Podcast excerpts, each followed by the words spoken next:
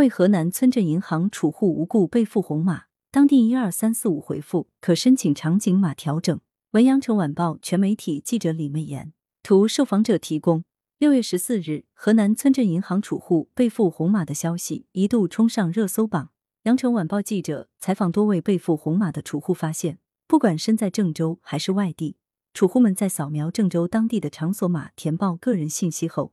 其场所码或豫康码显示为红码，付码原因为正在实施集中或居家医学隔离观察的入境人员，但同行赴郑州的非储户人员健康码则未受影响。针对储户所疑问的红码情况，六月十四日下午，羊城晚报记者致电郑州市幺二三四五热线，接线的工作人员回应称，近日已接到多起健康码无故由绿转红的咨询。如果是因为扫描场所码被付红码，可拨打零三七幺幺二三二零申请场景码调整。此次红码风波亦引发舆论对健康码应用场景的担忧。有律师指出，出于非防疫目的随意调控健康码存在法律方面的问题。不但严重影响当前社会的防疫的秩序，对政府公信力也是一种打击。个案一，一直在河南返回郑州被标入境人员，因为孩子高考，贾小翠六月初请假回了一趟开封老家陪考。因为六月十二日要返回郑州工作岗位，他提前一天在开封做了核酸检测，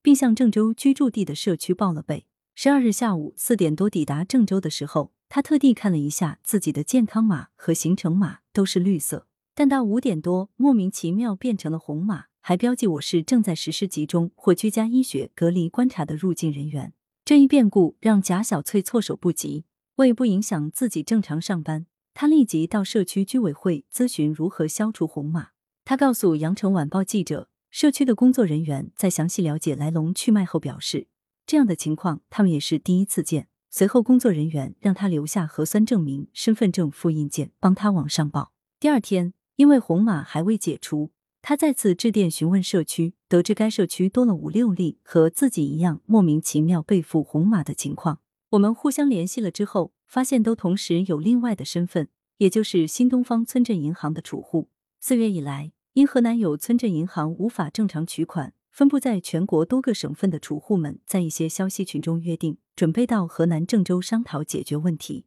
如今，这一巧合让他们怀疑，储户们被有针对性付为红码。被付红码后，贾小翠按要求到郑州第五人民医院做了核酸检测，检测结果为阴性。期间，他也打过幺二三四五热线，热线的工作人员称会往上报，但他等了很久，也没等到如何将红码转绿的办法。我一个人在郑州，如今只能在家里待着，上班也上不了。除了继续申报，还能怎么办呢？个案二，三人同赴郑州，仅非储户为绿码。我原本是打算去河南银保监局问问情况，被突然起来的红码困扰两天后，徐云化名不得不坐高铁从郑州返回杭州。他告诉记者，自己一行三人均为存在河南村镇银行的钱取不出来的事情而来，其中两人为村镇银行储户。一人为村镇银行储户的妻子。六月十二日九时四十分，徐云一行三人飞抵郑州，在出机场时按要求扫描了场所码，并做了核酸检测，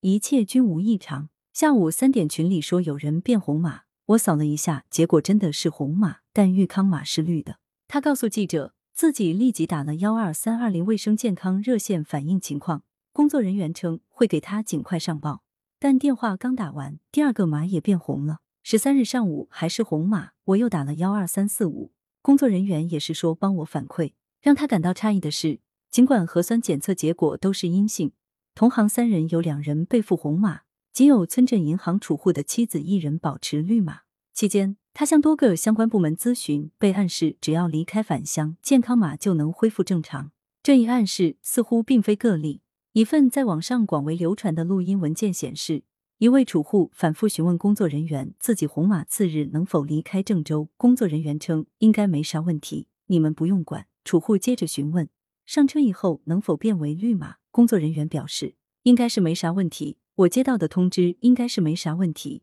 无奈之下，十四日早上，徐云购买了返程的高铁票，并在有关工作人员的引领下，通过火车站的绿色通道，顺利登上了高铁。在高铁上，他告诉记者：“现在查过，我们的码都变回绿色了。”个案三人在外地远程被付红码。六月十二日晚八点多，福建泉州的陈女士在自发组建的村镇银行储户沟通群中看到，一些群友因为扫了一个显示地址为郑州车站西南出口的场所码，健康码突然变红。我当时也好奇，也扫了一下。他告诉羊城晚报记者，填报完信息，点击提交后，他的手机立即响起了“红码人员，请配合隔离管控”的声音，手机弹出的健康码也变成了红色，复码原因为入境人员。随后。她拿丈夫的手机扫描了该场所码，但丈夫的健康码保持绿色不变。对此，她百思不得其解，最后只能推测为：我是河南三家村镇银行储户，我先生不是储户。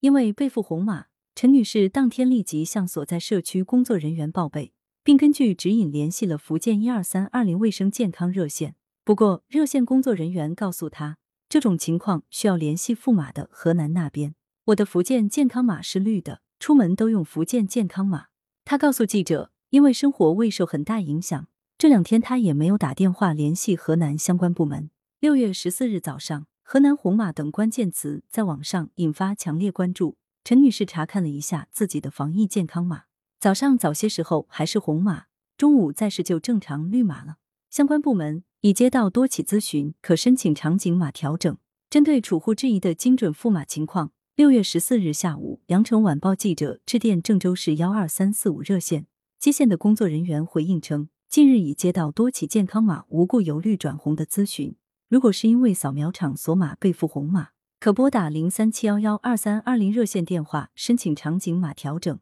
另据媒体报道，在回应红码是否仅针对储户时，郑州市一二三四五工作人员表示，具体情况并不了解。但经过查证，是因大数据信息库出现了一些问题，现在已将该情况上报政府，正在积极改进中，建议进行后续的关注。此外，幺二三四五工作人员表示，河南省赴红码的情况是省级单位进行处理的，建议可以尝试向社区咨询，但据其接到的通知是目前社区也无法处理。如果是郑州市的红码，我们可以进行受理。记者留意到。六月十四日上午，郑州市一二三二零卫生健康热线在回应一位储户的转码请求时称：“像您这个村镇银行的问题，我们这边已经接到了很多市民的电话，我们这边是没办法解决的。我们不太清楚是哪个部门进行的赋码，如果有问题，可以直接到国务院平台投诉。”律师说法：出于非防疫目的随意调控健康码或存在法律问题。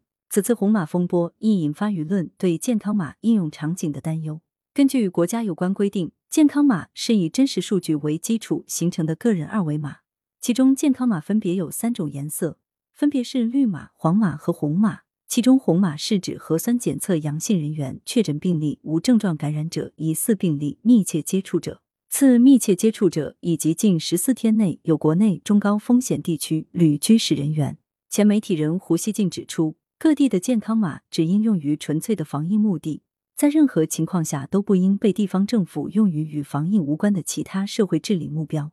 这一规则各地无需坚守。如果有哪个地方为了其他目的通过调控健康码阻止特定人员流动，这显然违反相关防疫法规，也会损害健康码的威信，损害公众对防疫的支持。广东国鼎律师事务所合伙人、公益律师廖建勋认为，如果在没有任何法律依据的情况下，出于非防疫目的随意调控健康码，可能存在几方面的法律问题：一是侵犯了公民的人身权利，被赋红码后要实行隔离，就会对公民的人身自由形成限制；二是涉嫌妨碍传染病的防治，相关人员被赋红码后，与其密接者按规定也要进行居家管理，这或将造成社会秩序的混乱；三是这种行为可能涉嫌滥用职权，甚至可能构成犯罪。对于健康码的适用。目前法律上没有做出明确的限定，但根据现在的防疫政策和一些规范性文件的要求，只有特定的情况下才能查验健康码。他指出，健康码作为目前公民出行的一个必备条件，按照法无禁止及自由的精神，只要是公民的健康防疫码是绿码，那么任何单位不得禁止、限制公民的出行权利和自由。来源：羊城晚报羊城派，责编：张琪、江雪源，校对：彭继业。